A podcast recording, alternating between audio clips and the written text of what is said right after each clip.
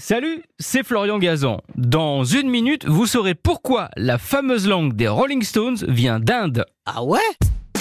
Ouais, cette langue qui sort de cette bouche lipue, le lips and tongue comme on la surnomme, une légende urbaine voudrait que ce soit la bouche de Mick Jagger, ce que le chanteur des Stones dont l'ego n'est plus à démontrer n'a jamais démenti, et pourtant c'est en partie faux. Ah ouais? Ouais, en partie, car certes, c'est Mick Jagger qui est à l'origine de ce logo, mais ce n'est pas lui la source d'inspiration. On est en 1971, les Stones existent depuis 1962, mais n'ont pas de logo. Jagger décide qu'il est temps d'en avoir un.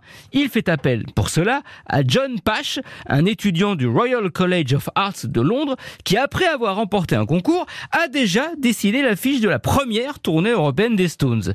Il envoie une première esquisse à Jagger, elle ne lui plaît pas, il décide donc de le rencontrer pour lui expliquer exactement ce qu'il veut, un emblème aussi puissant que la coquille Saint-Jacques de Shell. Au cours de la réunion, Jagger sort prendre l'air.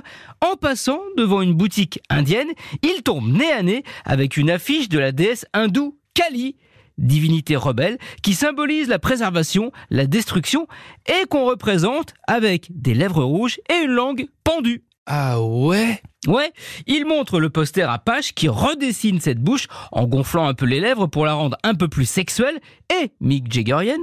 Le logo apparaît pour la première fois sur l'album Sticky Fingers et ne quittera plus tout ce qui touche aux Stones. Pour la plus grande fierté de John Pache, plus que pour son porte-monnaie, puisque Mick Jagger l'a payé 50 livres pour ce dessin, l'équivalent de 125 euros actuels, auquel grand seigneur, il rajoutera quand même 500 euros plus tard Aujourd'hui, Pache ne touche même plus les droits d'auteur pour cette langue puisqu'il leur a cédé le copyright en 1984 pour 40 000 euros.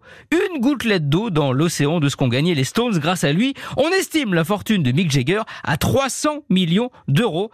Mais John Pache s'en fout. Il est juste heureux que son dessin soit devenu le logo le plus célèbre de l'histoire du rock'n'roll, exposé aujourd'hui dans le célèbre Victoria and Albert Museum de Londres, le plus grand musée au monde d'art décoratif.